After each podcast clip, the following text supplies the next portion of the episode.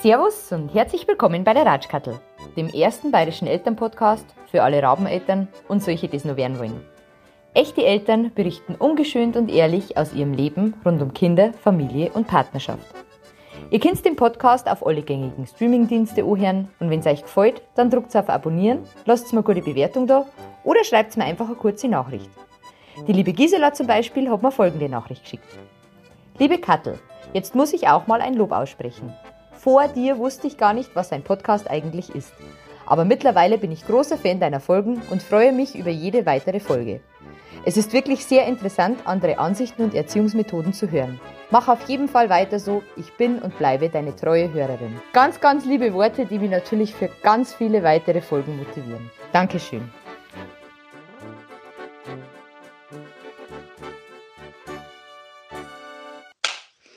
So, Servus und herzlich willkommen zur tatsächlich vorletzten Folge in diesem Corona-verseuchten Jahr. Ähm, uns hat jetzt auch erwischt, mein Kurzer ist noch in Quarantäne, trotz einem negativen Corona-Test. Wir kennen uns alle eigentlich gar nicht mehr so genau aus, aber naja. Deswegen sitze ich jetzt auf jeden Fall alleine in der Bauernstube und mein heutiger Gast ist mir via Skype zugeschaltet. Deswegen möchte ich mich vorab vielleicht auch für diverse Tonprobleme entschuldigen. Wir wissen, schwierige Zeiten erfordern halt auch manchmal ein bisschen schlechte Tonqualität. Aber ich weiß ja, meine Hörer und Hörerinnen legen ganz viel Wert auf Inhalt und nicht so auf die Tonqualität. Genau, äh, ich hoffe, im nächsten Monat äh, ist dann schon wieder anders und zur großen Jahresabschlussfeier läuft es wieder normal, weil da nämlich eine alte Bekannte kommt äh, mit ganz viel Glühwein, die mit mir ähm, das letzte Jahr so ein bisschen beleuchtet. Da freue ich mich auch schon drauf. Wir sind gespannt. So haben wir das auch angeteasert. Ähm, für diesen tristen November gibt es auch eine Bauernweisheit und zwar die lautet, Allerheiligen Reif macht die Weihnacht starr und steif. Und irgendwie passt es auch zu unserem heutigen Thema, weil ich mich nämlich mit meinem heutigen Gast über das Thema unterhalte, die Last mit der Lust. Warum es heute nicht mehr so einfach ist, den Partner dauerhaft zu begehren. Ich finde das ein super spannendes Thema, vielleicht auch gerade in der Corona-Zeit noch aktueller denn je. Ähm, man hört aus Elternkreisen immer wieder, dass sich oftmals die Männer sehr vernachlässigt und ungeliebt fühlen, weil Frauen eben schwer ausgelastet sind mit Familie, Arbeit, Haushalt, Probleme, Corona, man weiß es nicht, und äh, die Partnerschaft da oft auch hinten angestellt wird. Das führt natürlich oftmals zu Missverständnissen und zu Streit. Und um das Thema vielleicht ein bisschen besser zu beleuchten und vielleicht sogar den ein oder anderen Tipp zu bekommen, ist mir jetzt ein ganz, ganz besonderer Gast zugeschaltet. Er ist Deutschlands einzigster eingetragener Paarberater. Er beschäftigt sich seit über 25 Jahren äh, mit den Beziehungsthematiken, ist zertifizierter Paar- und Sexualtherapeut, bildet äh, solche mittlerweile sogar selber aus und ist unter anderem als Referent für die Erzdiözese München und Freising in den Bereichen Ehevorbereitung und Ehebegleitung tätig. Mein heutiger Gast, live aus Erdung, der Paarberater Peter Ecker. Hallo, grüß dich, Kathi. Ja, was Peter, sehr, sehr, sehr schön, dass das nur geklappt hat. Das war ja ein bisschen.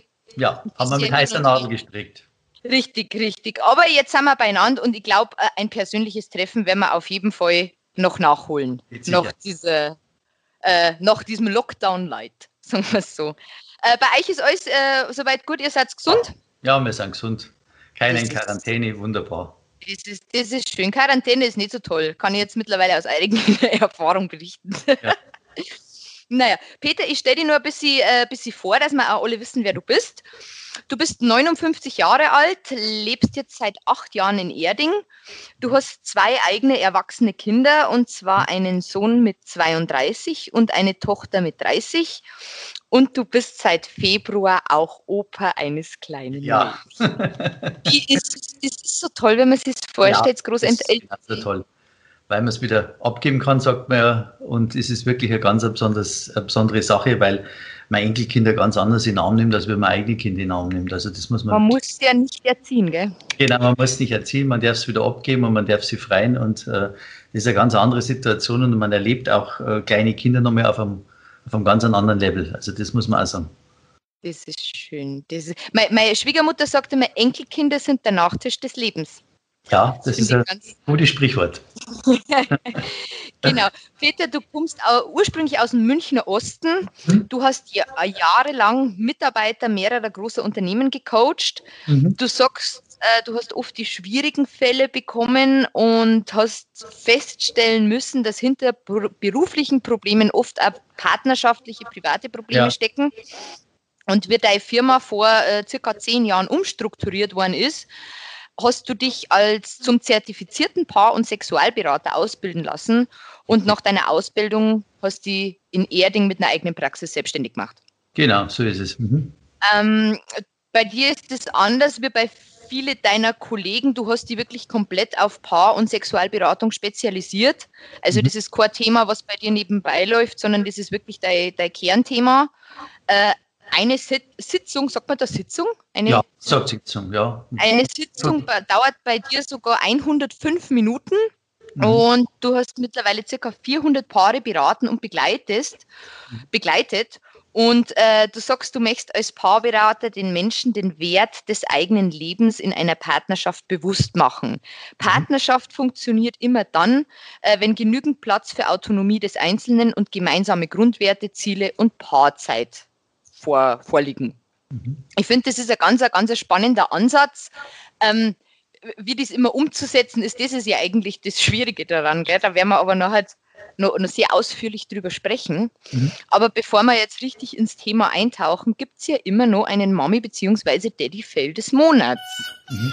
Hast du dir denn einen Daddy-Fail überlegt? Ja, ich habe eine ganz interessante Geschichte erlebt. Äh, wir waren eine junge Patchwork-Familie Kinder waren äh, wie Bleistifte, also wie man so schön sagt, wie die Orgelpfeifen, vier, fünf, sechs, sieben, acht. Äh, haben gesagt, wir müssen einen günstigen Urlaub machen, aber wo fahren wir hin? Wir fahren nach Ungarn, haben uns ein großes Auto ausgeliehen, damit wir nach Ungarn fahren haben können. Ähm, die Temperaturen sind Anfang September normalerweise in Ungarn noch gut, dass man im Plattensee baden kann. Bei uns allerdings nicht. Es hat so 10, 11, 12 Grad gehabt, wenn wir über die Grenze nach Ungarn gefahren sind. Jedes Kind hat ein eigenes Handtuch dabei gehabt, jeder, jedes Kind in einer anderen Farbe. Die haben sich riesig aufs Baden gefreut, aufs Luftmatratze spielen und so weiter. Und wir kommen da an, das ist nur schlecht und äh, man kann überhaupt nicht ins Wasser rein. Und dann habe ich pädagogisch wertvoll versucht, die Kinder irgendwelche verschlossen, vers, äh, verfallenen Burgen zu zeigen oder irgend, auf irgendwelche Märkte sind wir gefahren oder wir waren einmal in Chista Pusta, das werde ich nie vergessen. Chista Pusta war ein Moorbad. Wir sind dann mit den fünf Kindern angekommen die sind mit Anlauf ins Becken gesprungen und genauso wie sie reingesprungen sind, haben sie uns wieder rausgeschmissen aus dem Bad, weil es war ein Moorbad, wo man also mit Bademütze drin sitzt und ja, in München darf man sagen, hat ausgeschaut wie so ein Odelgrum, aber da dort war das gang und gäbe, ist natürlich auch schon etliche Jahre her. Also sind wir wieder nach Hause gefahren und irgendwann waren die Nerven total blank und jetzt komme ich eigentlich schon zum Fazit. Wir waren fix und fertig nach zehn Tagen, fünf Kinder, kann man sich vorstellen, die Ex-Partner waren zu Hause gesessen, äh, die Kinder haben ständig gedroht, sie rufen zu Hause an, sie werden abgeholt. Ah, Dann haben wir irgendwann einmal gesagt, in dem Haus, in dem wir da gewohnt haben, morgen habt ihr alle Hausarrest. Und äh, weil wir ein, einfach keine Kraft mehr gehabt haben, uns mit den Kindern zu beschäftigen, haben wir an dem Tag gekocht, abgespült, weiß ich noch, Spaghetti Bolognese mit äh, zwei Flaschen Wein. Und es war ein wunderschöner Tag für uns beide. Wir haben viel geredet, meine, meine Frau und ich, und es war eigentlich äh, ein total harmonischer Tag.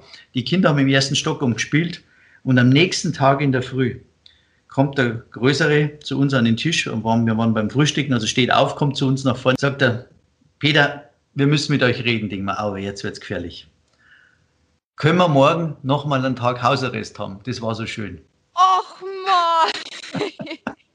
und dann haben wir festgestellt, die Kinder wollen nichts angucken. Die wollen nicht nur mit 1700 Kilometer durch Ungarn gekutscht werden, sondern die wollen einfach bloß spielen. Obwohl das wieder so schlecht war, haben wir es halt dann zweimal am Tag umgezogen. Wir haben es halt in, in, Zank, in Zankkasten reinlassen und sie haben furchtbar ausgeschaut. Aber das war eigentlich das, was Kinder wollten. Und ich muss sagen, pädagogisch wertvoll, da habe ich fürs Leben gelernt. Also ja, nicht immer große Organisationen und denen groß was äh, bieten wollen, sondern oftmals ist weniger mehr. Richtig, richtig. Ja, das äh, kann, ich, kann ich gut nachvollziehen. Mhm. Ja, aber es ist schön, dass auch ein Paarberater einen Teddybär hat. Ja, man macht so seine eigenen Erfahrungen, was letztendlich auch für den Beruf nicht ganz verkehrt ist. Ja, man lernt immer dazu, gell? Mhm. Ähm, ich habe, äh, mein, mein Mami-Fail äh, war tatsächlich gestern. Wir sind ja, wie gesagt, in Quarantäne, also die Tage bei uns sind sehr lang, sehr lang und intensiv. Und ich freue mich abends wirklich immer auf die meine, halbe Stunde, wo die Kinder schon schlafen und ich noch nicht schlafe, wo ich einfach eine halbe Stunde für mich habe. Und meistens mache ich dann irgendeinen ja, Müll fürs Hirn. Ich lese meistens irgendwelche Promi-News, das muss ich auch sagen. Einfach nur, dass du nicht nachdenken musst, dass du halt einfach ein bisschen mhm. abspannst. Und ich praktiziere ja Einschlafbegleitung bei unserem Kleinen, der ist drei. Also mhm. das heißt, ich bleibe drinnen liegen, bis er schlaft. Mhm. Und ja, mei, das hat gestern zweieinhalb Stunden insgesamt dauert. Mhm. Und irgendwann, mei, ich wollte halt einfach nicht mehr. Ich habe vier Geschichten vorgelesen, wir sind dann aufs Hörbuch übergegangen und der war halt einfach ums Verrecken nicht mehr. Und ich habe mich dann, ja, ich habe mich dann umgedreht im Kinderbett, habe mich unter der Kinderbettdecke versteckt und habe Promi-Flash unter der Decke gelesen und habe gehofft, dass er neben mir einschlaft. Es hat sowieso nicht funktioniert, weil er ist dann über mich drüber gekrabbelt. Mama, was schaust du? Mhm. Aber das war so ein Moment, da bin ich mir jetzt auch nicht so gut vorgegeben, dass die wirklich äh, äh, mit deinem Handy im Kinderzimmer, im Kinderbett versteckst, einfach nur, dass du mal schnell deine Ruhe hast. Aber wie gesagt, das hat eh nicht funktioniert. Naja, das war meine Mami. Alles nachvollziehbar, weil wie gesagt, man nützt ja die wenigen Minuten, die man hat, wo man ja. nicht äh, auf die Kinder schauen muss.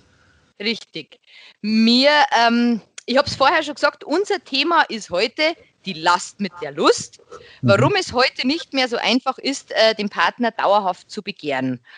Ähm, ich glaube, generell denkt man immer, dass die Männer viel öfter wollen wie Frauen. Mhm. Und ich habe aber vorab auf Instagram einmal ein paar äh, Fragerunden gestellt, weil mich das so interessiert, ob das bei anderen Leuten so ist. Ja. Und ähm, da ist tatsächlich rausgekommen, ähm, dass dass nur 62 Prozent äh, der ganzen Follower angeben, dass der Mann die treibende Kraft ist. Und 38, bei 38 Prozent waren es tatsächlich die Frauen. Mhm. Ähm, du bist jetzt da ein bisschen erfahrener. Wie ist es denn? Stimmt das Vorurteil, dass Männer immer wollen und Frauen nicht? Also, dass Männer häufiger wollen wie Frauen, das kann ich äh, im Grunde schon bestätigen, äh, weil einfach der Test, das Testosteron bei Männern in diesen jungen Jahren, sage ich mal, sehr, sehr stark anhängig ist und das natürlich auch die treibende Kraft ist. Aber es passiert in den letzten Jahren etwas ganz Entscheidendes. Die Männer ziehen sich immer mehr zurück, wenn sie abgewiesen werden oder wenn sie zurückgewiesen werden. So nach dem Motto, ich mache jetzt einmal gar nichts und wenn du willst, dann musst du anfangen. Und das hat vielleicht dazu geführt, dass immer mehr Frauen auch den ersten Schritt machen. Grundsätzlich ist es aber problematisch, weil ähm, bei Männern ja äh, Druck noch viel schlechter ist als bei Frauen, hat man festgestellt. Männer können ja Druck, mit Druck überhaupt nicht umgehen. Und wenn Frauen da Druck aufbauen, äh, dass sie jetzt müssen, dann mag das vielleicht bei ganz Jungen noch gut funktionieren, aber mit zunehmendem Alter wird das immer problematischer. Und ähm, ich sage, mit dieser ganzen Emanzipation und mit dieser Gleichstellung, das ist alles schön und recht und das ist auch alles gut und da ist vieles falsch gemacht worden in den letzten äh, Hunderten von Jahren, was die Männer den Frauen da angetan haben. Aber eines ist eine große Tatsache, dieses begehrt werden, was Männer ausstrahlen müssen für ihre Partnerin, das darf man nicht vernachlässigen. Das ist ganz wichtig. Also dieses Begehren des Partners, das müssen Männer zeigen. Und ich denke, Frauen sollten Signale schicken. Ja, aber ich kenne kenn viele Männer, ähm, die, die, die gern wollen würden und wie du gesagt hast, die werden halt dann abgewiesen, weil irgendwie kein Kopf da ist oder, oder wie auch immer und dann sind sie beleidigt. Ja. Und dann sagt halt der Mann, wie gesagt, na, dann mag ich auch nicht mehr. Und ja. das ist halt dann irgendwo das Problem, weil dann passiert halt irgendwann gar nichts mehr, wenn die Frau dann nicht wieder aktiv kommt. Richtig.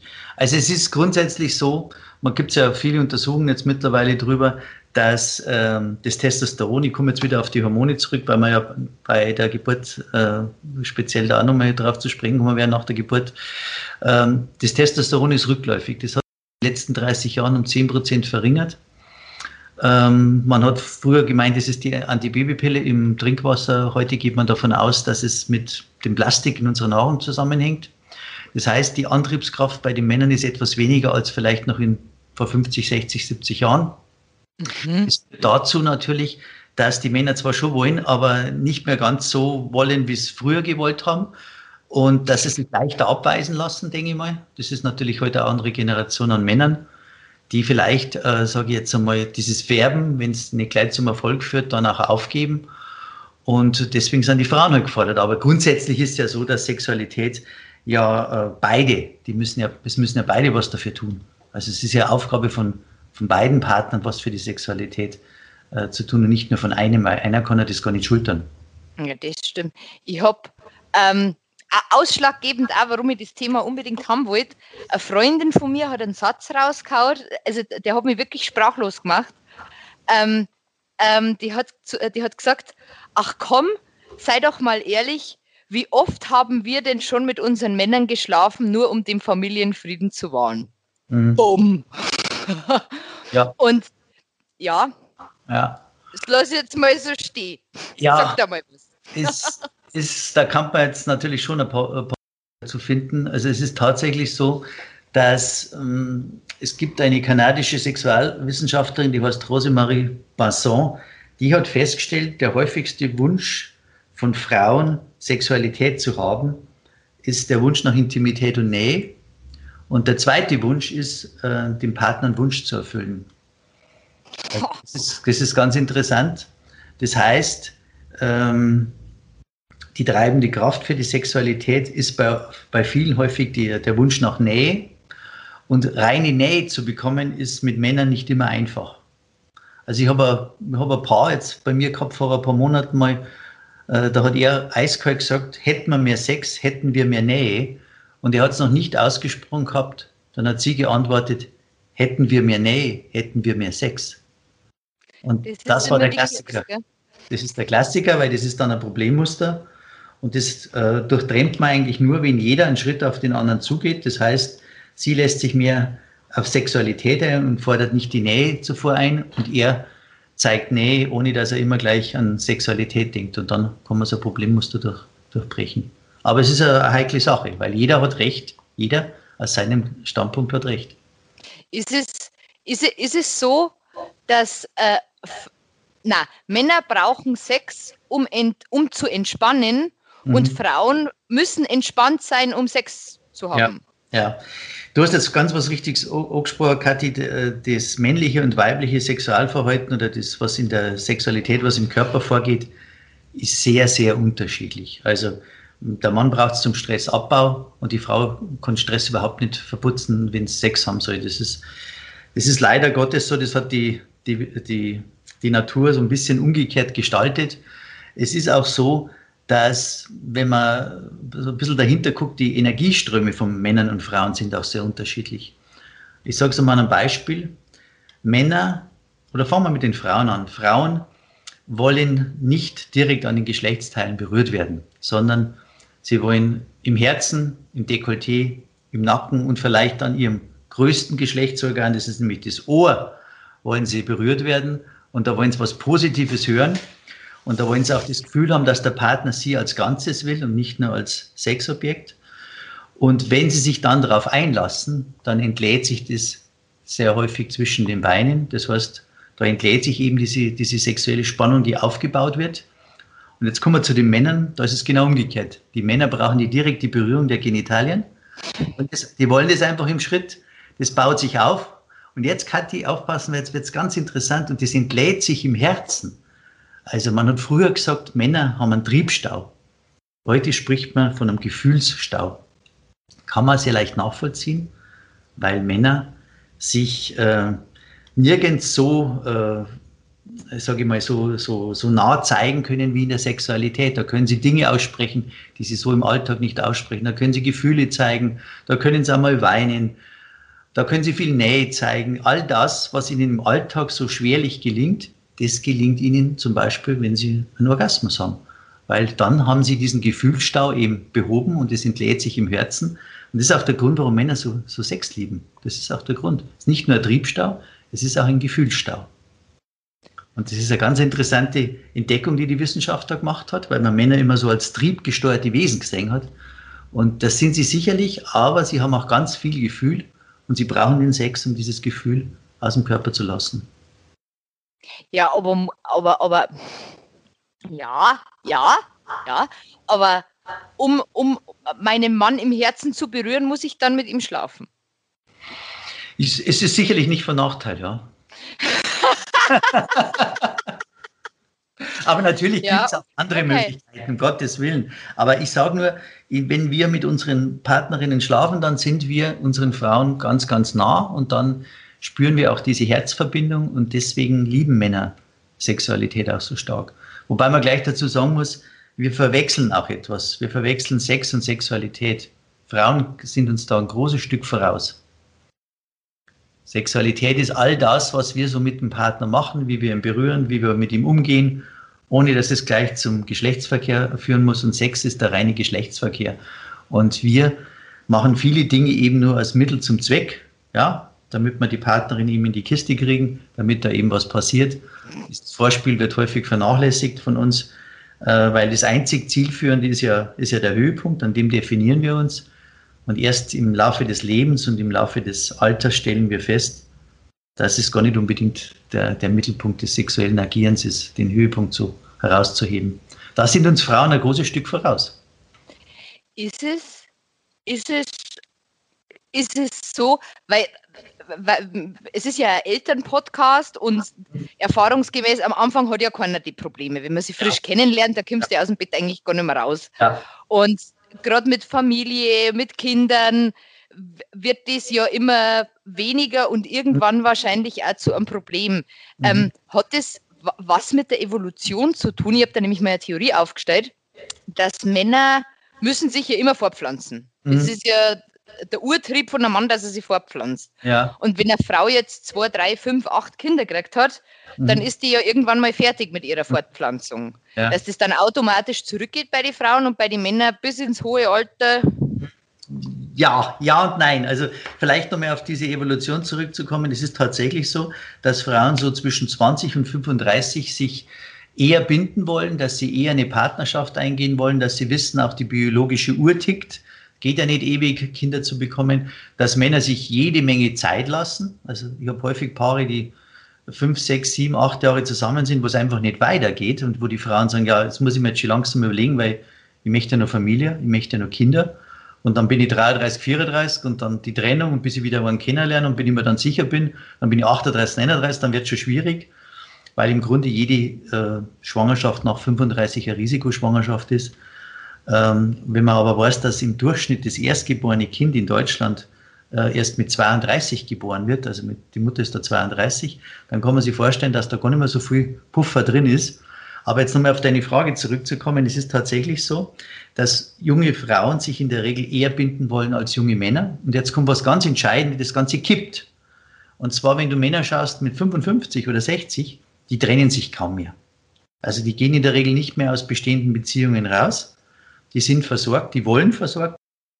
Ich sage immer, die spüren auch eher, dass die Lebenskraft sinkt als bei Frauen, weil die sind ja im Schnitt auch älter. Und die wollen dann zum Beispiel relativ schnell, wenn sie auch jemanden beim Dating kennenlernen, auch relativ schnell zusammenziehen. Und da sagen oft die Frauen mit, mit 55 oder mit 60, das habe ich alles schon gehabt, das brauche ich nicht mehr. Wir machen mobile Liebe, du bei dir, ich bei mir, aber wir machen nichts mehr stationär. Und das, das, stößt die Männer dann häufig vor den Kopf, weil dann wollen sich die Männer nämlich in der Regel binden. Viele Frauen sagen, ich bin doch keine Pflegerin oder suche mir doch keinen Pflegefall. Aber du siehst, es, es bleibt nicht konstant, sondern es kippt. Und ähm, weil es kippt, es kippt auch in der Sexualität, ist auch meine Erfahrung. Also ich persönlich, ich habe jetzt über 400 Paare interviewt oder habe hab die gecoacht bei mir in der Praxis. Ich muss sagen, eine Frau 45 plus ist das sexuell aktivste Wesen auf diesem Planeten. Nein! Doch. Kann man auch erklären. Weil da Kinder aus dem Haus sind. Weil Kinder groß sind, weil man immer ständig Kinder die Kinder her muss.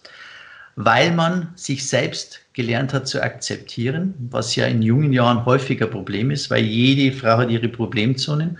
Und wenn sie es nicht selber äh, wenn sie es nicht selber sieht, dann sagt sie ja irgendein, irgendein Fernsehsender, dass sie sich da verbessern könnte.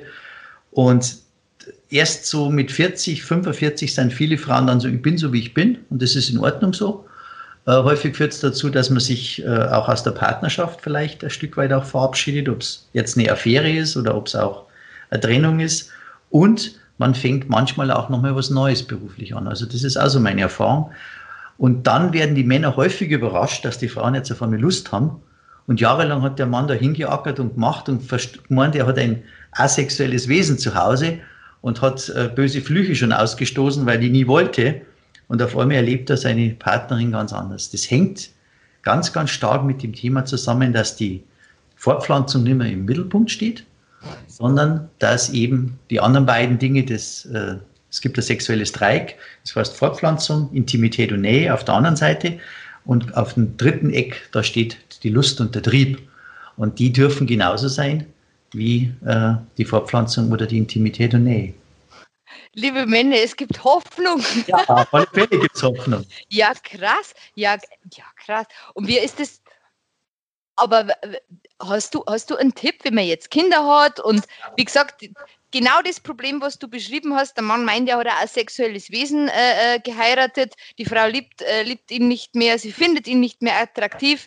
Ja. Ähm, wie kommt man aus dieser, aus dieser Spirale, aus, diese, aus diesem Problem ja. raus? Gibt es da irgendwelche ähm, Lifehacks? Ja, also zunächst einmal muss man sagen, warum ist das so? Erstens einmal, wenn Frauen Kinder bekommen, dann haben sie einen hohen Prolaktinspiegel. Prolaktinspiegel, der ist wichtig, weil der, äh, der, den braucht man zum Stillen und das ist eine, eine lustmindernde äh, äh, Wirkung. Das heißt, die Natur sagt mir, Mensch, was willst du jetzt Sex haben, was willst du dich vermehren, du hast jetzt genug zu tun, dein Kind großzuziehen. Also das heißt, dass nach Untersuchungen weit über 40 Prozent aller Frauen überhaupt keine Lust haben, wenn es äh, äh, junge Mutter sind, nach Sexualität. Das führt natürlich dazu, dazu, dass die Männer sich zurückgesetzt fühlen. Also wir sind ja da doch relativ einfache Wesen. Wir fühlen uns einfach jetzt in Konkurrenz mit dem Kind. Ja und, und äh, werden dann eifersüchtig, äh, verhalten uns manchmal auch wie Kinder, gehen mit Kindern in Konkurrenz. Das ist manchmal als Außenstehender ganz lustig anzusehen, aber als betroffene, äh, als betroffene Partnerin ist, ist, das überhaupt nicht lustig. Da sagen dann manche Frauen, ähm, jetzt habe ich ein zusätzliches Kind daheim oder wenn sie bei mir in der Beratung sind, machen Sie mal einen richtigen Mann aus ihm. Das ist kein Mann mehr, der benimmt sich wie ein Kind. Das hängt eben damit zusammen, dass ein Mann sich verdrängt fühlt. Das heißt, er rutscht in der Nahrungskette nach hinten. Ähm, ich habe vor Jahren einmal jemanden gehabt, der gesagt, ich sage es Ihnen ganz ehrlich, Herr Ecker, ich habe, zuerst kommen die Kinder, dann kommt das Haus, dann kommt der Hund, dann kommt der Garten und dann komme ich. Und da habe ich keine Lust mehr drauf. Ja, das habe ich auch schon sehr, sehr häufig aus ganz vielen verschiedenen Kreisen gehört. Mhm. Weil, weil ich habe das Gefühl, dass Männer das dann persönlich nehmen, dass sie ja. nicht mehr attraktiv sind, dass man sie nicht mehr liebt. Ähm, ja. Was aber, glaube ich, meistens gar nicht der Fall ist, sondern die Frau ist so beschäftigt mit, mit allem, ähm, ja. dass der Sexualität irgendwie ganz, ganz weit hinten steht. Aber nicht der Mann, sondern halt einfach dieses ganze Thema. Also, also ich komme mich da zum Beispiel an Situationen erinnern, äh, mit Patchwork, mit fünf kleinen Kindern, ich komme heim, nehme meine Frau in den Arm und die klopft mir ab wie ein Kind weil sie einfach die körperliche Nähe nicht mehr ertragen hat, weil den ganzen Tag hängt jemand an ihr dran, den ganzen Tag zieht jemand an ihr. Irgendwann hat, das, hat sie sich dann im Bad eingesperrt und gesagt, seit wann sperrst du das Bad zu? Dann hat sie gesagt, du, das ist der einzige Platz in der Wohnung, wo ich mal zwei Minuten für mich allein sein kann. Ich brauche das. Einmal ein bisschen, ja. Richtig, ich habe das als junger Vater damals auch nicht verstanden, weil wenn man dann den ganzen Tag beruflich unterwegs ist, dann sehnt man sich halt einfach nach seiner Frau und dass man die ihn annimmt, dass man die druckt. Aber man hat einfach ein Über, ein, ein, da ist ein, eine, eine Übersättigung von, von, von Emotionen da. Und da braucht eine Frau einfach einmal Luft und muss auch mal, ich sage mal, ein paar Stunden ohne Kind unterwegs sein dürfen. Und das, das haben halt die meisten Frauen nicht. Die haben halt die Kinder die 24 Stunden, sieben Tage die Woche und das zieht natürlich unheimlich Kraft.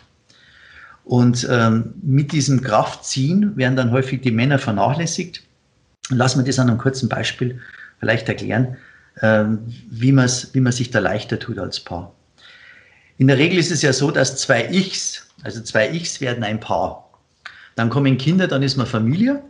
Dann gehen die Kinder aus dem Haus, dann ist man wieder Paar und dann stirbt einer früher und dann ist man wieder ich. So, so funktioniert es nicht. So wird es aber von vielen gelebt. Warum funktioniert es so nicht? Also einen ganz einfachen Grund.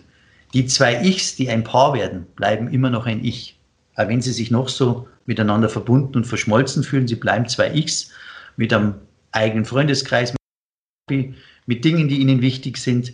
Und dieses Ich, das schaffen Gott sei Dank heute die jungen Paare sehr, sehr gut, dass sie dieses Ich auch in der Partnerschaft leben dürfen. Vor 50 Jahren haben die Paare sich aufgefressen, sage ich jetzt einmal. Da gab es kein Ich mehr. Und das ist heute viel, viel besser. Aber jetzt kommt äh, die, die Krux. Wenn dann Kinder kommen, geht alles unter. Wir sind ja jetzt Familie. Das heißt, Ich findet bei der Frau kaum mehr statt. Weil wenn Ich ist, dann hat man das Kind dabei. Ich Zumindest die ersten zwei Jahre gar nicht. Genau, dann findet ich beim Mann vielleicht noch mit einem Hobby statt, aber 90 Prozent, sage ich mal, sind oder 95 Prozent sind, sind Familie.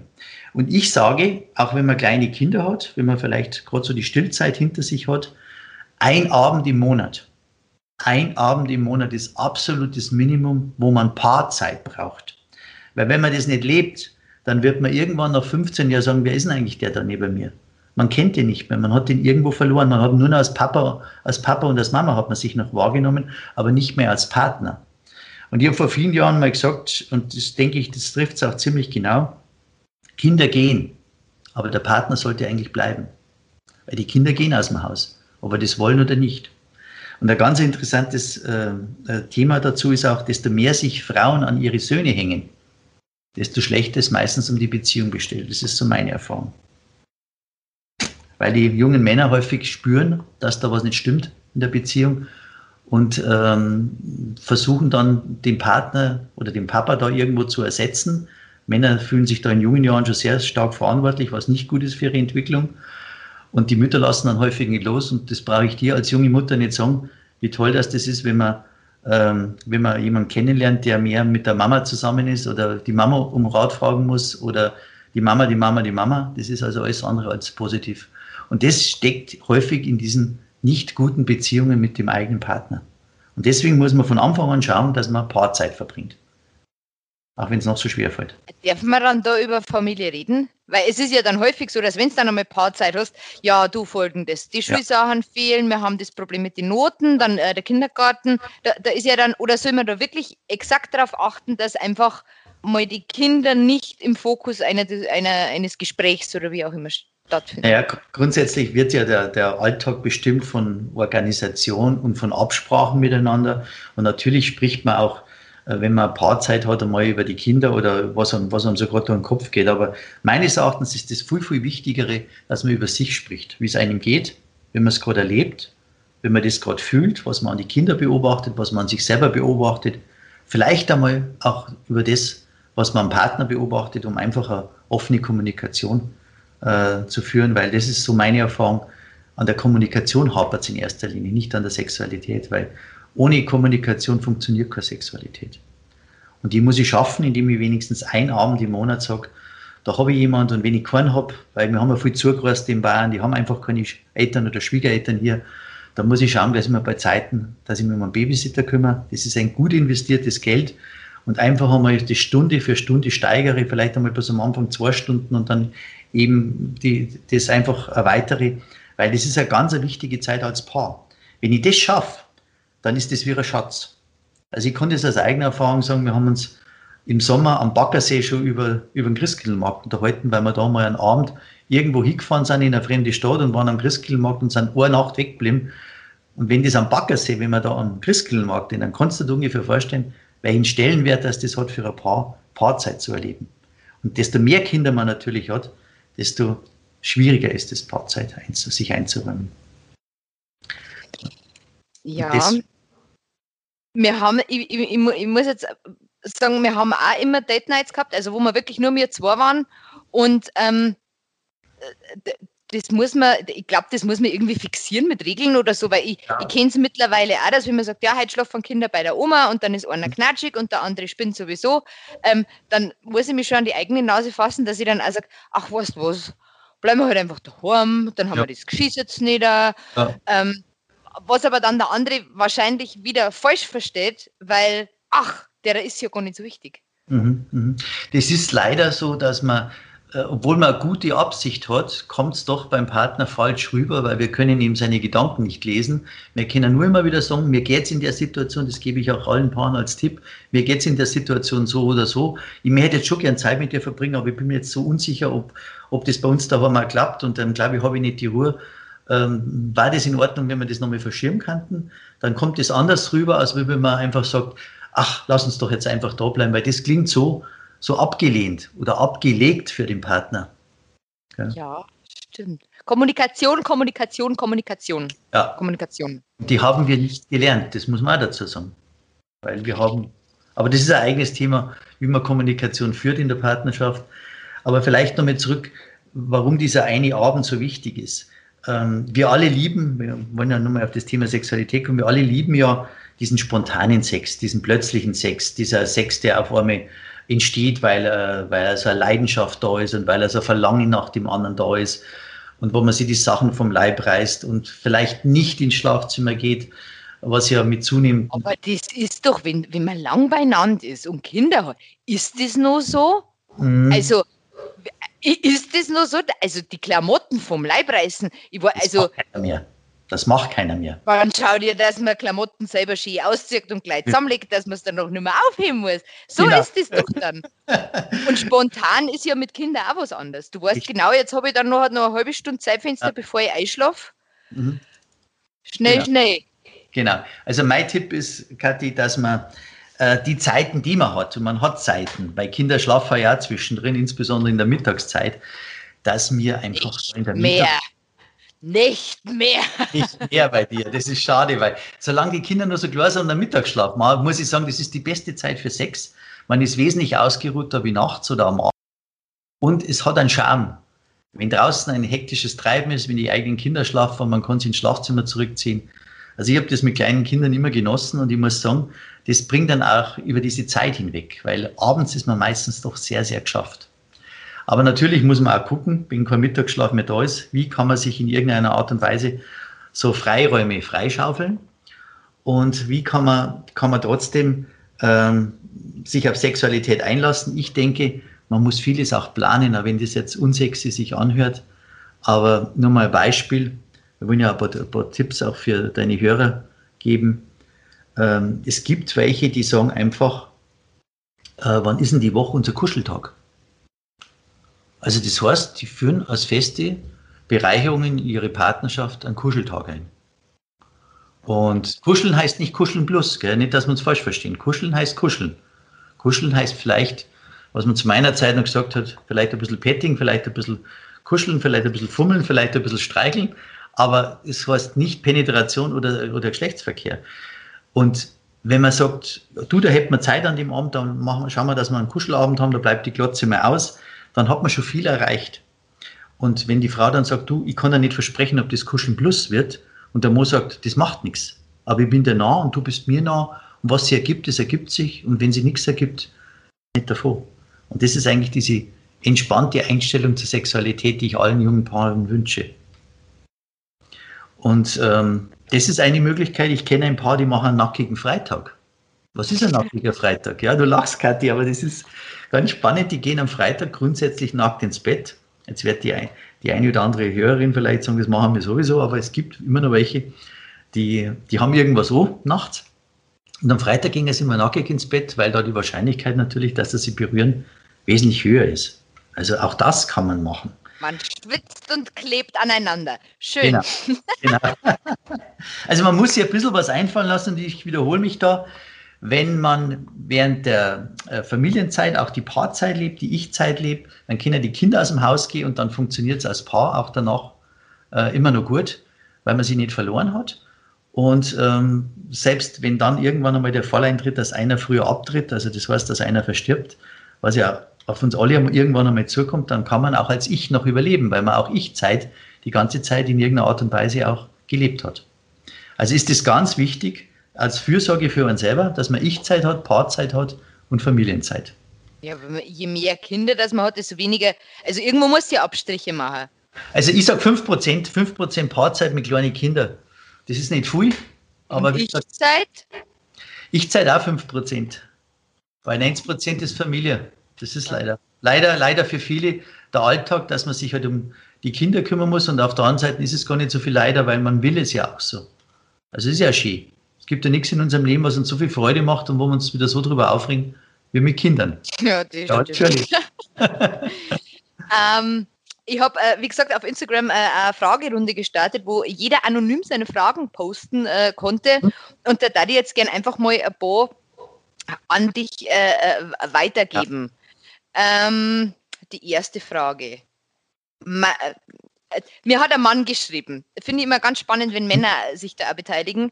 Meine Frau kann und will meine sexuellen Bedürfnisse nicht erfüllen, erwartet aber hundertprozentige Treue. Ist das nicht unfair?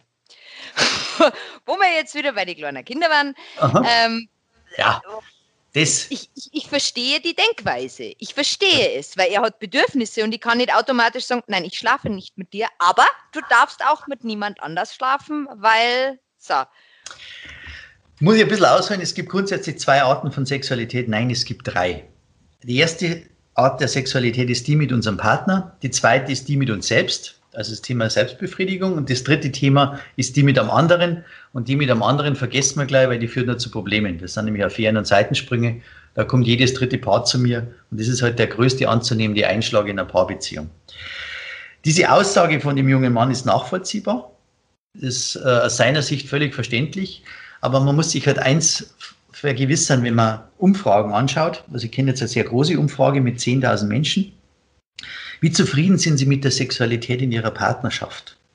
Und von diesen 10.000 Menschen, also 5.000 Frauen, 5.000 Männer, haben 37 Prozent der Männer und 41 Prozent der Frauen gesagt, in langjährigen Beziehungen, also länger als sieben Jahre, ich bin zufrieden.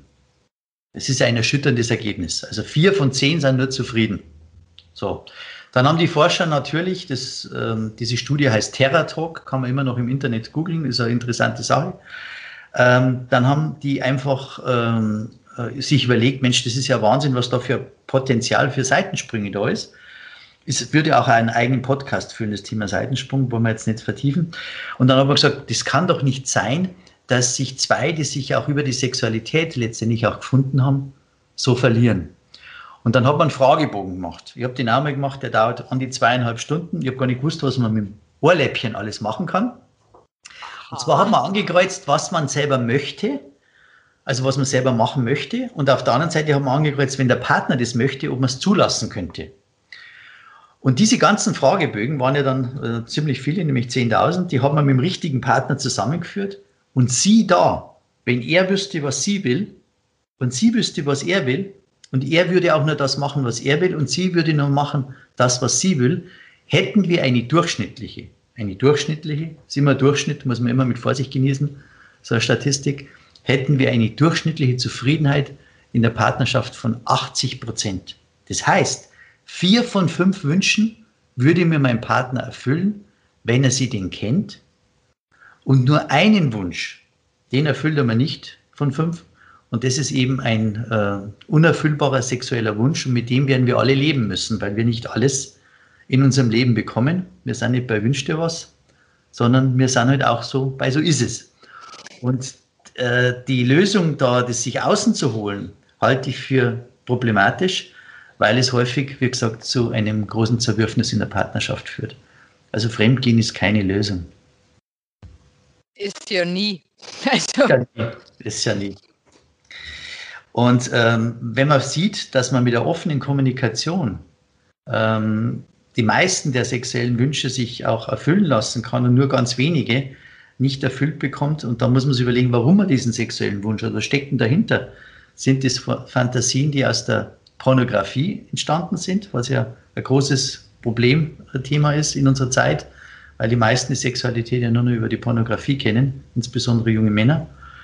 Und äh, die Frauen haben ja nie ihre Tage, gell? die sind immer rasiert, die haben immer Lust, also das ist ganz faszinierend. Und was ja, immer, die sind ja dauergeil das, einfach. Das ist immer.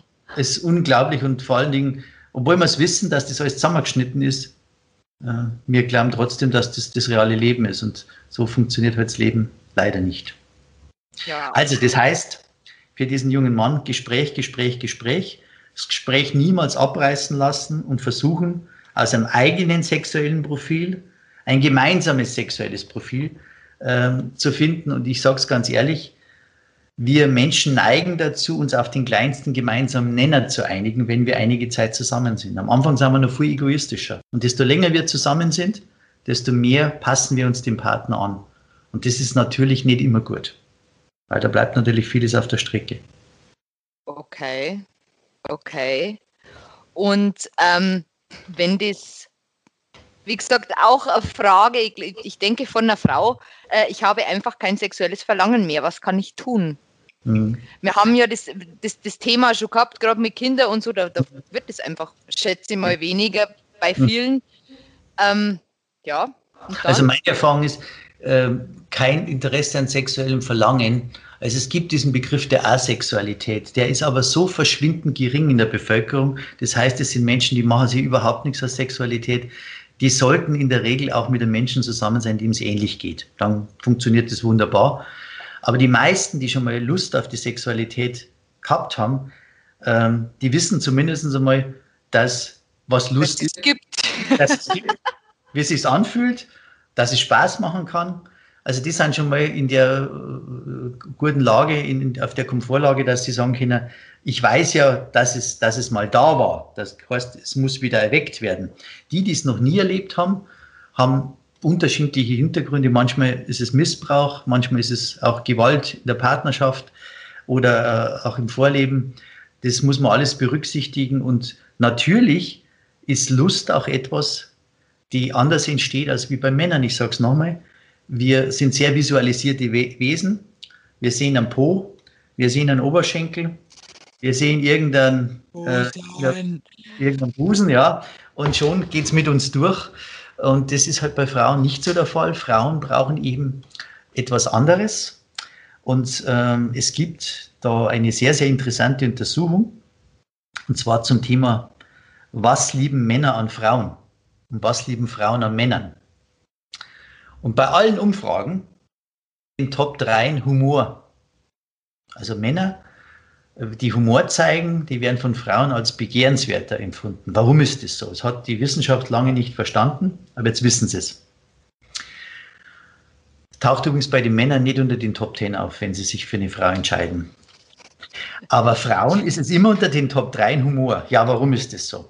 Eine Frau, die lacht, eine Frau, die bespaßt wird, eine Frau, die nicht dümmlich und blatt angemacht wird, sondern die halt einen positiv orientierten, lustigen, Zeitgenossen an ihrer Seite hat, die erlebt eine ganz besondere Veränderung, nämlich da läuft das Blut in den Geschlechtsteilen zusammen, hat man festgestellt. Wenn man lacht. Ja, und bei Frauen, bei Frauen, die viel lachen oder die viel Spaß haben, füllen sich die Geschlechtsteile stärker mit Blut und das wiederum verursacht natürlich auch wesentlich mehr Lust auf Sexualität. Das heißt, wenn ich mit einem mit einem, mit, mit, mit, so, mit so einem unangenehmen Kerl daheim bin, der nie einen Lacher rausbringt, wo alles so ernst ist, dann entsteht bei mir auch keine Lust. Also das heißt, die Männer, die abends unterwegs sind und Frauen abschleppen wollen, die sind immer gut drauf, die erzählen immer positive Geschichten, die bringen die Frauen immer zum Lachen und irgendeine geht dann oft mit dem mit. Und das hat einen Hintergrund. Und Frauen merken auch die Lust viel, viel später, dass sie in der Lust sind als, als Männer. Das muss man auch dazu sagen. Also gibt es auch ganz interessante Studien dazu. Es würde jetzt zu weit führen, können wir vielleicht anders mal machen. Ähm, aber es ist wirklich so, dass Frauen die Lust erst später spüren. Wie meinst du mit, mit, mit spüren? Spüren, dass man merkt, jetzt hat man Lust. Also wir Männer merken relativ schnell die Lust. Ja, kann ich ja kurz auf die Untersuchung eingehen. Man hat in, in, in Amerika hat man Studenten und Studentinnen hat man an Geräte angeschlossen hat ihnen Bildern gezeigt. Also zwei kopulierende Affen, Mann und Frau, zwei Männer, zwei Frauen, mehrere Paare miteinander. Und immer dann, wenn jemand gesagt hat, ja, das gefällt mir, das erregt mich, hat er ein Knöpfchen gedrückt. Und dann hat man die, die, die, die Verkabelung, also das, was ja alles äh, ausgewertet wurde von den körperlichen äh, Symptomen, hat man verglichen mit dem, was der mit seinem Knöpfchen da angezeigt hat. Und dann hat man bei Männern festgestellt, die stimmt ungefähr mit 90 Prozent überein. Also Männer wissen, wann sie etwas erregt. Und Männer haben auch immer fast zum richtigen Zeitpunkt das Knöpfchen gedrückt, wenn bei ihnen eine entsprechende Veränderung im Körper vorging. Und dann haben wir dasselbe mit Frauen gemacht. Und äh, das hörst du ja schon an meinen Erzählungen. Die Übereinstimmung lag bei 20 Prozent. Das heißt. Weiß nicht genau, vielleicht. Weißt, ja, genau, weiß nicht vielleicht. Weiß nicht, ob mir das gefallen kann, kann es jetzt gar nicht sagen. Könnte sein. Hm weiß ich nicht, und dann kam schon das nächste Bild. Das heißt, viele Frauen haben nicht gedrückt, äh, weil sie die Lust nicht sofort gespürt haben und weil es natürlich auch unschicklich ist, wenn man jetzt da was sieht.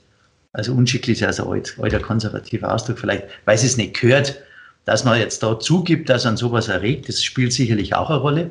Aber Frauen merken später, dass sie Lust haben, wesentlich später. Deswegen bestätigen auch viele Frauen, dass am Anfang, wenn sie sich auf die Sexualität mit dem Partner einlassen, gar nicht so die große Lust haben.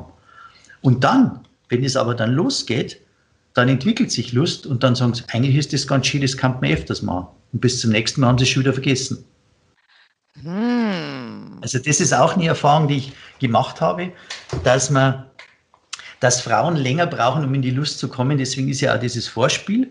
Und das Vorspiel beginnt ja eigentlich vor dem Vorspiel, nämlich wie ist denn der Mann die letzten zwei, drei Tage zu mir oder zu den Kindern gewesen? Also, ganz ehrlich. Ja, ja. Wenn ich deine Löwenbabys, sage ich jetzt einmal, wenn ich deine Löwenbabys da zusammenbrülle, dann wird die Löwenmama wahrscheinlich sagen, ich glaube, dass du spinnst, wenn du jetzt mit mir da ins Bett willst. Das wird mit Sicherheit nicht funktionieren. Oh ja, bitte schlaf mit mir. Ja, ja genau. genau. Also man braucht ein positives Umfeld.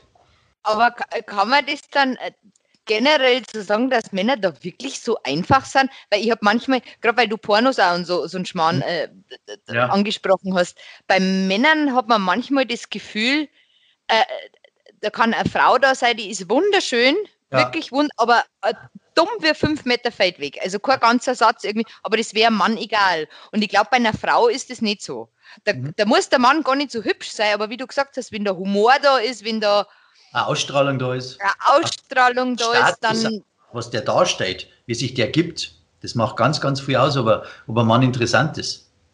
Und wenn das natürlich äh, äh, äh Dummpfosten ist, sage ich jetzt einmal, dann interessiert sich eine Frau für die nicht. Und das hat eben ganz, ganz stark was mit der Evolution zu tun, dass sich Frauen halt einfach einen Partner rausgesucht haben, wo sie gewusst haben, der kann mich erstens einmal, gibt mir der Sicherheit und der kann mich versorgen. Und auch wenn wir heute in einer anderen Zeit leben und andere Ausbildungen haben und Frauen berufstätig sind, haben wir ja dieses, ich sage es immer, Reptiliengehirn aus der Evolution ja immer noch in uns, das uns einfach sagt, lass dich nicht mit einem dummen Ei Du willst doch keine dummen Kinder haben, also lass dir mit jemand ein, wo du einfach weißt, der kann sich um dich kümmern, der ist für dich da, äh, der gibt dir der Sicherheit und der gibt dir letztendlich auch äh, einen gewissen Schutzschirm. Und das steckt ganz, ganz stark in Frauen drin. Und Männer, wie gesagt, die sind halt sehr visualisiert. Das ist halt ein großes Thema von uns Männern. Und äh, da werden wir vielleicht auch nochmal später darauf zurückkommen, dass ähm, es bleibt halt nichts. Also es gibt ja ein altes bayerisches Sprichwort, das passt jetzt vielleicht ganz gut. Männer wollen Frauen, die so bleiben, wie sie sie kennengelernt haben. Und Frauen wollen Männer, die nicht so bleiben, wie sie sie kennengelernt haben. Das hängt damit zusammen, dass viele Frauen an ihren Männern halt auch rumerziehen und meinen, sie könnten sich den schon noch ziehen oder der wird schon noch anders. Aber im Grunde, der Grundcharakter ist ja angelegt. Und Prinzipiell nicht. Gell? Prinzipiell nicht, genau, das wissen wir ja alle. Aber, aber da fällt mir auch, aber das passt jetzt wahrscheinlich nicht. Aber ist egal. Ich weiß auch einen bayerischen Spruch. Äh, äh, wie war das? Äh, alt werden sie von selber, aber hm. schöne frisst auch nicht mehr. Ja. das ist auch so ein bayerischer. Ja, bayerische ja, ja, schön. Aber ähm, also du empfiehlst oder der Paarberater empfiehlt jetzt ähm, auf jeden Fall äh, äh, äh Paarzeit. Ja. Mindestens einmal im Monat. Das ist das absolute Minimum. Ein Abend im Monat und das meine ich wirklich als Paarzeit und äh, vielleicht noch ein bisschen zum Erklären, nicht dann mit Freunden sich treffen. Natürlich sind die wichtig und natürlich darf man das nicht vernachlässigen. Dieser Abend soll dem Paar gehören. Und meine Erfahrung ist, immer das, was man das erste Mal mit jemandem gemacht haben, hat, das vergisst man nicht. Also ich werde zum Beispiel heute jetzt nicht meinen ersten Podcast vergessen mit dir, Oh mein. Besonderes. Und genauso geht es uns auch. Wir wissen genau, mit wem wir das erste Mal in Venedig waren. Wir wissen genau, äh, wie das erste Mal abgelaufen ist. Also wir behalten dieses erste Mal ganz besonders. Und jetzt ist mein Tipp einfach für Paare, für die Paarzeit, macht etwas, was ihr noch nie gemacht habt. Das hört jetzt so hochtrabend an. Ich sage mal ein Beispiel. Ähm, mit einem Mo in die Allianz Arena gehe, der Fußball verrückt ist, das ist jetzt nichts Besonderes. Das kann er zigmal im Jahr. Äh, zur Zeit vielleicht nicht, aber, aber generell. Aber wer war denn schon mal beim Wasserballspiel? Oder wer ist denn schon mal auf die Reitbahn gegangen, hat sich also ein Galopprennen angeschaut? Doch die wenigsten. Und etwas zu machen, was man noch nie gemacht hat, was, was man mit seinem Partner das erste Mal macht und wo man bei Null, bei Null fangen beide an, weil er kennt es nicht und sie kennt es nicht, das hat einen Reiz. Und das ha, für diesen das Partner, dass man einfach sich jedes Monat abwechselnd was einfallen lässt. Der eine in die geraden Monate dran, der andere in die ungeraden. Und dass man nicht bloß zum Essen geht und ins Kino, weil das sind so Klassiker, da passiert nicht viel, sondern dass man ganz bewusst sagt, ich habe mir was einfallen lassen, lass dich überraschen. Ich sage jetzt mal ein Beispiel, eine Frau, die steht auf Promi-Shopping Queen, die schaut das äh, x-mal an und ist da total begeistert und äh, hat aber ein Fable für Mode. Ja, was, da kann ich doch als Mod gucken, wo ist denn eigentlich einmal so eine Modenschau?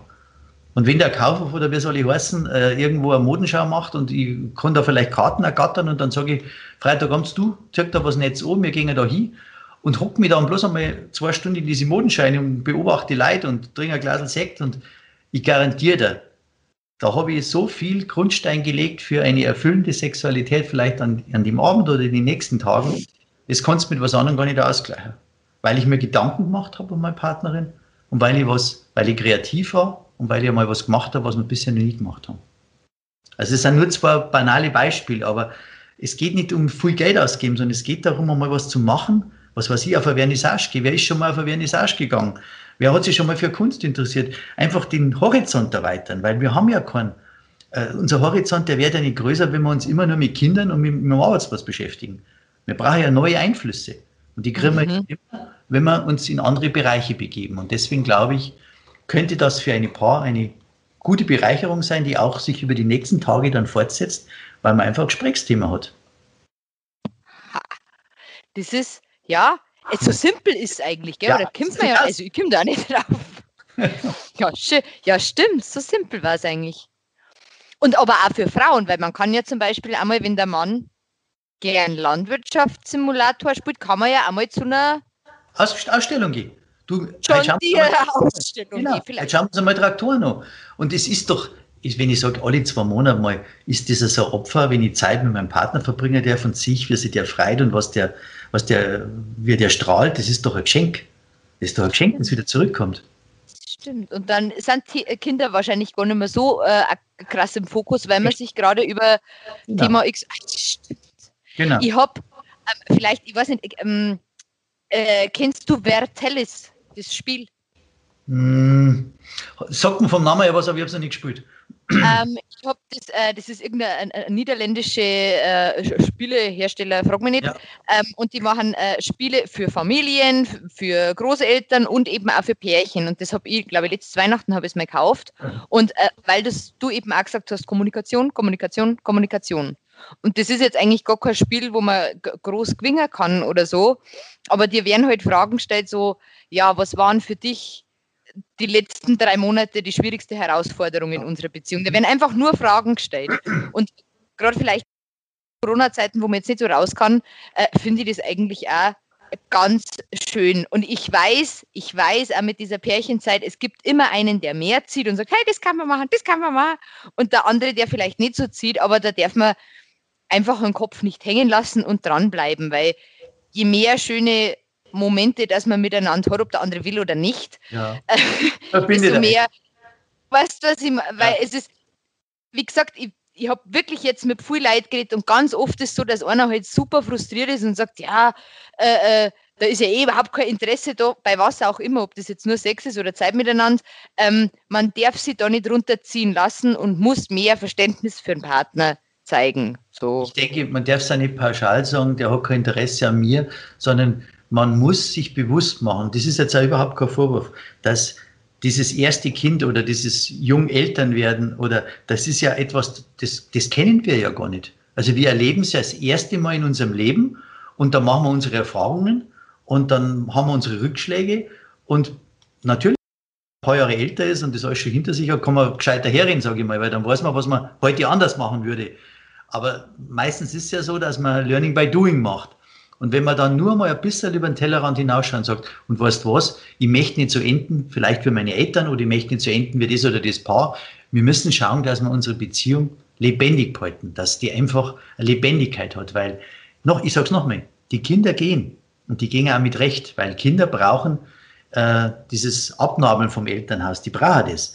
Aber ich möchte doch nicht, dass ich meinen Partner verliere oder dass sie der abnabelt, sondern Ich möchte doch, dass ich an dem seiner Entwicklung teilhabe und dass wir uns weiterentwickeln als Paar und letztendlich als, als Individuum und dass wir schön miteinander alt werden können. Das, was die meisten sich wünschen. Äh, was weiß ich, 70 mit 70 Händchen halten auf der Bank und, und über die Enkelkinder reden. Und das, das ist doch das, was sich ganz, ganz viele Menschen. Und, aber da muss man was tun dafür. Das kommt nicht von allein. Das ist übrigens auch ganz interessant. Für alles in unserem Leben müssen wir was tun. Nur für die Liebe, glauben wir, müssen wir nichts tun, weil die ist ja da. Ja. Ja, es ist Arbeit. Es ist Arbeit. Ehe ja. ist oder, oder, Beziehung ist, muss man immer auch was reinstecken. Das Richtig. Und da, oh da muss ich wirklich sagen, da sind die Frauen meistens diejenigen, die sogar mehr werden, also die sich mehr engagieren, die sich mehr Gedanken machen. Aber ich kann nur an alle Hörerinnen da appellieren, lasst da nicht nach. Man muss die Männer so ein bisschen aus, ihrer, äh, aus ihrem Arbeitsleben und aus ihrer vielleicht äh, eingefahrenen Fahrbahn rausziehen. Und man muss ihnen einmal sagen, dass, ähm, dass man vielleicht nicht immer Sex haben will, sondern dass es auch einmal mit Kuscheln abgetan ist und dass man vielleicht das einmal, äh, das heißt nicht, dass man den Partner ablehnt oder dass man das überhaupt nicht mehr haben will, aber wenn man jetzt mal merkt, wohin das läuft, dann lässt man sich nicht mehr darauf ein. Das ist das Problem. Wenn ich immer schon weiß, wenn der Hand bei mir an der Schulter hat, dann weiß ich immer schon, dann ist er gleich am BH und dann weiß ich, dass ich irgendwo aus der Kiste nicht mehr rauskomme und dann verliere ich Lust. Und wir ja. Männer sind da häufig nicht sehr einfallsreich, weil wir machen es immer so, wenn wir einmal Erfolg gehabt haben mit dem Weg, dann machen wir es immer wieder. Dann ist das gut, dann machen wir das wieder. ja, weil es gibt Struktur und Struktur gibt Sicherheit und das ist ein ganz ein großes Problem von uns, häufig von Männern. Frauen haben das zwar, aber Männer haben das ganz, ganz viel, viel stärker, die hohe männliche Anteile haben die streben nach Sicherheit und diese Sicherheit entsteht immer, wenn man immer wieder das Gleiche macht. Aber das ist genau das, was uns Sex letztendlich äh, auf Dauer abtötet. Also man muss, man muss keine großen Veränderungen, man muss nicht das ganze Kamasutra kennen, um Gottes Willen. Aber man, nur Kleinigkeiten, kommen wir vielleicht dazu bei einer anderen Sendung nochmal drauf zu sprechen, wenn man Kleinigkeiten im Schlafzimmer schon ändert, dann ähm, ist, der, ist die Sexualität auf einmal ganz anders. Weil, warum war es denn sonst im Urlaub immer so gut? Die meisten erzählen im Urlaub, haben sie einen tollen Sex gehabt. Ich sage immer, das ist Trainingslager und dann schaffen sie es nicht zum normalen Spielbetrieb. Da geht es nee. dann nicht. Ja? Also, ich versuche immer mit praktischen Tipps meinen Paaren da weiterzuhelfen, weil ich mir denke, mit praktischen Tipps, äh, das kann man umsetzen, da kann man was anfangen damit und deswegen auch danke für die Frage, weil die war ja jetzt, hat ja richtig gepasst zu unserem Thema. Ja, auf, auf jeden Fall. Ja, es ist, weil das ist, man kann sie auch nicht pauschalisieren, wir ja alle verschieden, aber ähm, ja, wie gesagt, Kommunikation und einfach, was, was ich ja gemerkt habe, einfach mal nett sein. Mhm. So, so außertourlich nett sein. Immer, wie gesagt, am Anfang läuft es ja eh automatisch, dass du mal ein Zettel schreibst ja. oder äh, äh, mal Blume mit heim nimmst oder ja. so. Oder einfach was, einfach was Nettes, ganz ohne Hintergedanken. Und ist das manchmal schon, äh, wirkt Wunder. Ne? Ja, ja. Wir brauchen einfach die Rückmeldung, dass wir richtig sind. Und äh, deswegen, wenn wir sowas tun, auch die dringende Bitte, gebt ein Feedback. Gebt ein Feedback an denjenigen, der euch was schenkt oder der euch was macht und sagt, du, also das war halt besonders gut, das hat besonders gut geschmeckt oder ich finde es so schön, dass du jetzt das besorgt hast, wo ich genau gewusst habe, ich schaffe das nicht, du hast das besorgt, das nimmt mir so viel Stress weg. Ja. Wenn man so ein Feedback gibt, dann macht es der andere ja wieder und dann höre ich oft, naja, das kann sich der andere doch denken. Naja, ja, aber Sender- und Empfängerprinzip. Ja. So, das kann er sich denken, das ist, äh, ja, funktioniert manchmal nicht so gut, ne? Ja. ja, ja, Peter, wir haben jetzt schon äh, eine gute Stunde gequatscht, das ist ja Wahnsinn. Ja. Ähm, vielen Dank. Hoffe, äh, wir haben auch dem, ein, dem und der ein oder anderen vielleicht ein bisschen weiterhelfen können. Und ähm, vielleicht hören wir uns ja nächstes Jahr nochmal. Zwinker, ja. Zwinker. Ähm, jetzt sage ich dir bloß noch schnell was, weil du bist ja nicht bei mir da. Und du kriegst in den nächsten Tagen ein Paket von mir. Oh. Da ist mein wunderschönes Gästebuch drin, da darfst du gern ah. verewigen. Und dein Gastgeschenk äh, kriegst natürlich. Und ja, hast du hast noch einen Abschlusssatz? Hast du noch irgendwas, was du. Wo findet man die? Entschuldigung, wo ja. kann man dich finden? Also, ich bin der Paarberater, habe, hast du vorhin so schon so schön erklärt, weil ich mich auf Paarberatung und Sexualberatung spezialisiert habe. Der Paarberater in Erding, direkt gegenüber vom Kino, vom Cineplex in Erding, in der Dorfner Straße 18. Das Haus findet man, das ist bekannt in Erding. Und äh, ja. Ich, äh, Internetseiten? www.derpaarberater.de www.derpaarberater.de und das der Paarberater in einem Wort. Aber du bist für alle Pärchen. Richtig. Also hast du, hast du auch gleichgeschlechtliche Pärchen? Ja, ja, ich habe auch gleichgeschlechtliche Pärchen, natürlich nicht in der Anzahl, aber ich würde sagen, so wie es in der Bevölkerung ist, so spiegelt sich es auch bei mir wieder. Die haben ein bisschen weniger Probleme mit der Sexualität, stelle ich immer wieder fest. Nein. Doch, weil Ha. Männer wissen, was Männer brauchen und Frauen wissen, was Frauen brauchen. Das ist ein Mhm. bisschen einfacher. Aber die übrigen Probleme, ob es jetzt mit Kindererziehung ist, was ja da auch eine Rolle spielt, oder ob es gleiche Grundwerte sind, oder ob es das große Thema Kommunikation sind, das ist bei allen gleich. Weil Kommunikation haben wir nicht erlernt, das muss man immer wieder dazu sagen. Wir schicken viel zu viele Du-Botschaften. Und das ist jetzt eigentlich mein Abschlusssatz. Schickt mir Ich-Botschaften, aber nicht ich wünsche mir von dir, weil das ist auch Du-Botschaft, sondern, sondern mir geht es in der Situation so oder so. Das ist eine Ich-Botschaft. Also ich habe mir zum Beispiel jetzt total gut gefühlt, dass ich bei dir in der Sendung war, ähm, Kathi, weil das war so richtig flockig, fluffig ist jetzt das gelaufen, unser Thema, und das war richtig schön. Und das ist jetzt zum Beispiel eine Ich-Botschaft, die aus tiefstem Herzen kommt. Danke dir nochmal. Ich freue mich auch sehr, dass du äh, zu Gast warst und wirklich als Experte da einfach mal ähm, ja, äh, fundiertes Wissen äh, mit reingebracht hast. Und wie gesagt, ich hoffe, wir konnten ganz vielen äh, äh, so ein bisschen Licht ins Dunkel bringen und den ein oder anderen Tipp geben. Weil so, so schwer ist, war es gar nicht. Gell? Nein, wer weiß nicht, wie man es wisst wir. Na gut, äh, dann wünsche ich dir noch äh, eine gute Corona-Zeit. Vielen Dank, dass du da warst und das Paket kommt dann in den nächsten Tagen. zu dir. Ich bedanke mich nochmal ganz herzlich, dass ich dabei sein durfte.